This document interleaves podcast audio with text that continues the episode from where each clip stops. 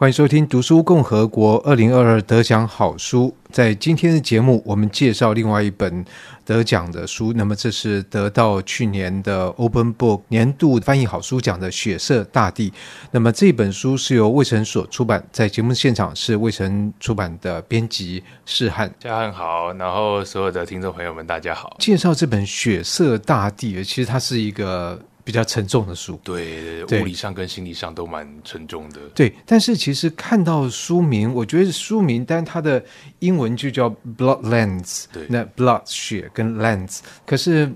中文把它变血色大地的时候，多了一个文学的象征，一种气味，好像觉得这也可能会是一个蛮浪漫的。题材、oh, OK，, okay. 我不知道你 呃，这个书名的地方的确是有一点意思，就是说，一般讲到血和血，就是这个字，可能都会给人一种很沉重的感觉。那的确，我们这本书当初在翻译的时候，有想过很多个名字哦，真的、啊，对，因为因为这本书是二零一二年左右在美国就出版了，然后台湾其实可以说是晚了十年，所以这段时间来，其实有蛮多人，就是不管是学界的人，或者是比如说其他中文世界的人，讨论到这本书，他们当然都会。有自己的翻译，例如说有人叫他血地啊，或者人叫他什么血色血地，听起来就很 对对对，各各式各样不同的方式。那后来因为我们请到的译者是陈荣斌老师，那陈荣斌老师他的文笔很好，对，所以他是翻译的方面非常棒的一个。对对对，所以后来血色大地这个 title 也的确是老师就那边想的，那的确是给人有一个比较文学想象感的空间，就是好像一个辽阔的大地，那上面发生了。很神秘，或者是很一段过往这样的事情。但是翻开书，可能很快这种浪漫的情怀就会对开始受到侵蚀，然后再再消散。但是我想，很多听众朋友可能并不知道这个《血色大地》到底在讲的是一段什么样的事情。但第一个，它不是文学书，它是一个讲述历史书。那讲述是什么样的历史？是这本书的讲的历史，其实是大概上个世纪的时候，大概就是第二次世界大战前后这段时间。书中的跨跨度大概是十四年。这本书的起点，呃，应该先说这本书它的整个主题的核心是放在我们今天所谓的东欧。这个东欧包括了就是像乌克兰、波兰、白俄罗斯，还有所谓的波罗的海三个国家，还有就是俄罗斯的西半边。那其实其实是一个非常辽阔广大的地带，只是这个地带呢，在上个世纪就是二次大战前后的那段时间，承受了一段非常血腥恐怖的历史，所以才会才会被称为血色大地。那那段历史是什么呢？简单来说，就是这些这个地带的这么多个国家上面这么多的人，他们在大概上个世纪一九三零四零年代的时候，同时碰到了两个独裁政权的夹杀。就是被夹在中间，像绞肉机一样。大家最都听过的就是希特勒跟史达林，就纳粹德国跟共产苏联这个两个政权。他们两个政权在东欧这个地方曾经狼狈为奸，但后来又互相交战。那在这十几年的时间，这这个地方的光是平民，竟然就有一千四百万人死去。这个数字其实远远超过我们一般原本知道。例如说，我们可能。呃，义务教育的时候都听过，像是犹太人可能有五六百万人死在二次大战。对，那这本书也当然有讨论到犹太人。不过这一千四百万可能还加上斯大林那时候饥荒所造成的。对对对对，因为这本书他选的起点就是从乌克兰大饥荒开始的，一九三三年的乌克兰大饥荒，然后一路写到二次大战结束。的确有，就是所有的这一千四百万人都是平民，他们可能是被饿死的，被蓄意屠杀的。总之，他们不是死在战场上，不是拿着武器的军人。所以它是一个非战争人员的死亡，没错，就是平民。对，对，光是平民就有这么庞大的数字。所以我们其实也可以想象一下，这个血色大地还是回到他的文学的一种想象，但是这想象我觉得有点残酷。就是说，在这样的一块地方，然后他先后的受到斯大林来收割一次，是，而这收割不是稻谷，不是这个麦子，而是人头在把这个大地染了血，然后接下来又是纳粹德国又来收割一次，所以用血色大地来形容这个地方是一个准确的形容吗？作者是他当然是觉得很准确，那当然是因为他自己有受到一些呃，要稍可能要稍微讲一下作者，就是提摩西·史奈德，他也以前曾经在东欧求学过，他其实受到了东欧的文学还有俄罗斯的文学有蛮深的影响，所以他其实，在书中，我记得是序里面有自己说过，就是他其实《血色大地》这个 title，他有点受到一位俄国女诗人的影响，就是他的那个女诗人在形容他的祖国俄罗斯的时候，讲这是一个血色滴滴的地方，就是。这个伟大的国度就是染了这么多的血，这样当然施耐德就借用了这个血的意象来描述这块土地，只是他把这个范围扩大，不是只有俄罗斯或者讲德国，而是讲夹在这两个政权中间的广大的夹缝地带的人。这本书也会让我想到八旗。另外一套这野生的东欧、嗯、啊，对对对对，对，那那本书其实里面也是把波罗的海的几个国家，然后把它放在所谓东欧的这个范围里面。那我觉得以学生大地来讲，他应该也是把波罗的海，就包括拉脱维亚那几个都是包括在这个地方。是呃，但是他自己本身学历史，我觉得把这块地方作为聚焦的所在，其实是一个很值得多想一下的一个选择。但第一个。从南北轴来讲，它其实是连通了波罗的海跟南边的地中海的一块地域。对对对。然后第二个，在这个方面，其实它的地势有些地方是相当的平坦，因为这个阿尔卑斯山的山势到这边就比较比较结束了。那其实这也就是说，波兰，我觉得它的名称意思就是平坦的地方，这已经注定了它的命运就是被东西南北大家都来这边都可以行进的非常非常的快。所以这南北来讲有这样的一个连通，那东西来讲，其实西欧当然在这个文艺复兴以后。它的文明就突飞猛进的这个发展，然后这个地方也是呃，就建立在基督教文明，而东欧这块地区其实就是在基督教跟伊斯兰的一个交界上面。是，所以刚才说的有这个南北的贸易的连通，有东西宗教的冲突，似乎我不知道是对于这本书史奈德在讲这个血色大地它的历史悲剧是有什么影响吗？史奈德当然，因为这本书是一个大家。呃，如果有看到实体书的话，就发现是一本七百多页、四十多万字的大书。他在讲这段悲剧的历史的成因的时候，的确有讲了很多很多的因素，有很多长远先天的因素。例如说，大家都知道那个地区刚好也是犹太人，呃，在当时的二十世纪中叶，在全世界居住最多的地方就在这个地区。那它有它的历史背景，只不过。史奈德大部分的篇幅还是想要去强调，虽然它有这个悠远的历史背景，那我们大家也都知道，波兰像刚刚主持人提到波兰，它历史上多次被瓜分，这些国家其实百年来、两百年来其实各种多舛的命运。但是为什么让这个地方成为血色大地需要特别去讲一本书的，还是在于他们在二十世纪碰到了一个很特别的现象，就他们碰到了一个以前没有遇过的。或者说两个特别残忍的政权，刚好在这块土地上。因为就以犹大家都知道犹太人为例，就是犹太人可能在，例如说俄罗斯沙皇时期也曾经被破坏过，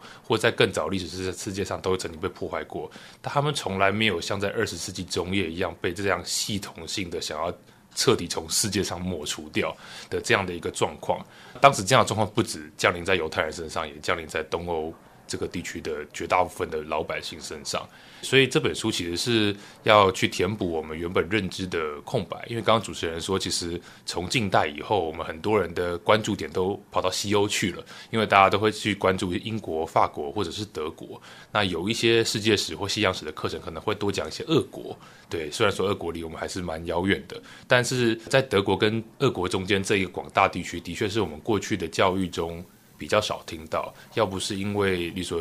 呃，去年年初发生了俄乌战争，战争对、嗯、对，不然可能很多人还真的不太清楚那些国家在哪里，而且也不知道这一年的这个战争发生，其实乌克兰会对这整个世界造成这么样大的这个影响。那当然，这个本书就如同刚才诗涵所说，它有七百多页，然后这不是一一个用文学的想象来支撑的，所以这就会让人好奇。但第一个，这样的事情为什么会发生在这本书讲的这一块地区？嗯以及它发生的实际的状况到底是怎么样？因为的确，我觉得读者如果看这本书，看看哇，这都我都不知道，以前都不知道，居然有这样的这个事情。是是是，如果要用比较简单的比喻来说，其实这还是跟纳粹德国和共产苏联这两个政权的本质有关。那这本书的起点是一九三零年代。那一九三零年代的时候，在东欧血色大地这个地方，大部分大概一半以上的国家，当时是处在苏联的控制范围内，例如说白俄罗斯和今天的乌克兰。当时的史达林或者说共产苏联，他们对这些地方基本上是，虽然他们是苏联的一部分，但是用书中的说法，他们比较把他们像是当做某种殖民地，也就是说，他们其实是一种国内殖民，就是说他把这个地方的资源剥削出去，然后把它运回俄罗斯，就是母国，然后借由这些资源来达成苏联的现代化。对，那所谓的。一九三零年代，大家听现在可能会听过的乌克兰大饥荒，其实也是在这个背景之下发生的。因为一来是共产党他们错误估算了当地的稻米的产量，因为有各种福报烂报的这个情况。那好像跟那中国大陆化的对，跟 后来的大跃进或对的那个时候其实是蛮像的，因为共产党的一些跟政治宣传导致的福报浮夸数字。那二来的原因是因为史达林当时想要追赶所谓的西方列强，就是英国、美国。跟 战后的中国很像。对，所以他很想要赶快让苏联从一个美，对对对对对对，他想要超英赶美，他想要赶快让苏联从一个农村为主的国家变成工业强国，所以他刚好乌克兰它是所谓的黑土区，它盛产各各种农农产品，所以史达林就想要把这些产品都。搜刮进来，然后出口给其他国家来赚取外汇，这样他就有多的钱可以投资军火，可以投资重工业。对，那就在这个状况下，乌克兰出现了很悲剧的状况，就是那一年欠收，然后又福报，那结果仅存的粮食又通通被中央给收走，那就导致乌克兰的人没有东西可以吃，那最后就饿死了三百多万人这样的一个惨剧。对，那这是一个。事件的起点是因为苏联对东欧这些地方有一个殖民地的想象，把他们当作可剥削的资源。那另外一个事件的另外一边是来自德国，因为当时大家也都知道，就是因为德国遇到经济大恐慌，然后最后导致纳粹希特勒崛起，有一个很强烈的这种民粹法西斯主义。对，那希特勒的想象里面，所谓的东欧啊，他其实跟史达林其实在想的是同一块地方，就这个地方虽然不是德国境内。而是德国国外，但他也是把它想象成某种殖民地，就是用希特勒的说法，就是生存空间。对，那他其实也是为什么他想要这个地区的资源呢？其实你某种程度上也是一种焦虑感。当时德国其实很大一部分想要洗刷原本一次大战战败的耻辱，然后他在一次大战失去了所有的殖民地，所以他想要重新去，呃，他既然没有海外殖民地，那他在东欧自己找一个殖民地总可以吧？对，所以希特勒当然还有他的雅利安人的种族优生学的想象，他把那个东欧想象成是一块，诶，也许可以是优秀的德国人去那边开垦的净土。对，等但是等到后来希特勒或是纳粹德国真的把这个地方攻占下来以后，才发现。诶，这个地方其实跟他想象中不一样。当地有非常多，比如说犹太人、有波兰人、有各种斯拉夫人，所以这地方不是空白一片，像美国的所谓西部大拓荒那样。当然，西部大拓荒也杀了很多印第安人。所以最后的结果就是，希特勒认为这些地方的人都是必须要被移除的，不管是把他们移送到别的地方，还是所谓的消灭也好，然后就是要把空间、生存空间腾出来，留给德国人。所以他这样的一个帝国野心，跟史达林原本对这个地方的野心交织在一起。前面因为大家如果对二战史稍微有点理解，都会知道德国跟俄国一开始是合作的，对，他们瓜分了，对，互不侵犯，瓜分了东欧。所以在在一九四一年两国撕破脸之前，其实像波兰就被这两个国家给瓜分。那当时还有像罗马尼亚，或者是像刚刚讲到的呃波罗的海三个国家，都被这两大政权给瓜分。所以。瓜分一一一完成之后，就开始各种清洗，就是两个帝国都在做他们各自认为想要完成的帝国霸业，那同时也提防着另一边的对方，对，那就导致最后双方变成陷入血腥冲突的时候，原本在这个地方的人，人民就变成牺牲品，对，他们就变成牺牲品。一来就是他们家变战场，二来就是他们到底要跟谁好，就是要帮谁，有时候不是他们可以选择的。假设他们今天帮了德国人，结果明天苏联人来了，那。遭殃的还是他们自己。那所以书中后来也会提到，就是这个地方的人遭到了所谓的二重占领，甚至是三重占领的状况。就是一个地方反复易手，可能今年是德国人统治，明年换苏联人统治，那当地人，对，当地人就非常的苦恼。所以在这个状况下，两他们等于被屠杀了两三次，所以最后才会有这么可怕的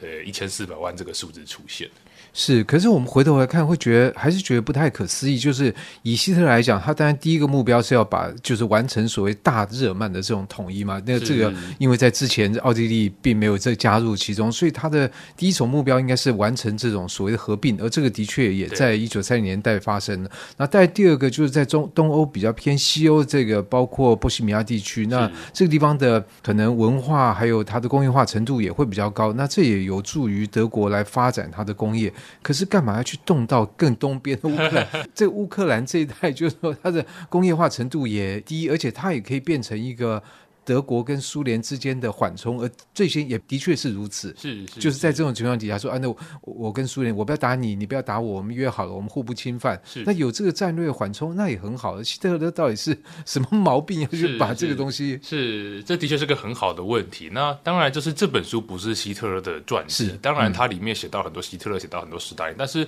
根据作者史奈德这位美国历史学家的分析，就是这最后还是会回到希特勒他个人的意识形态。就是他个人的意识形态，其实打从一开始就跟史达林的共产苏联是某种水火不容的紧张关系。那他虽然有想要统一所谓大日耳曼地区，可是就算统一了大日耳曼地区之后，那还是会有很多问题，例如说资源的问题。他所以还是一个觉得生存空间不够。是他还是因为生存空间其实指的不是大日耳曼之内，而是大日耳曼之外。而且它指的特别都是指东边，它的生存空间不是指法兰西，不是指荷兰或者是英吉利，而是就是指东边。在他来说，就是当然那还是有那个二十世纪当时那种有种族人家社会达尔文主义的一个想象，就是他觉得东边的斯拉夫人都是相对于德国人来说是比较次等的。嗯对，所以是要被统治的。对对对，所以他可以跟法兰西人合作。例如说，他打败打法兰西人后，他可以扶植维持法国去跟他们合作，或者是扶植比利时人的呃傀儡政府。可是东边就不会发生这样的事情。对对对对对，就不会发生这样的事情。加上希特勒，他的确在意识形态上跟斯大林是一个死敌，所以他其实大家都知道，就是他跟呃斯大林那个互不侵犯条约，其实双方都在都心知肚明，就是对方有一天会翻脸。对，所以这就导致他们没办法维长久维持主持人刚刚说的，那就当做一个缓冲区，那我们就相安无事，这样就好了。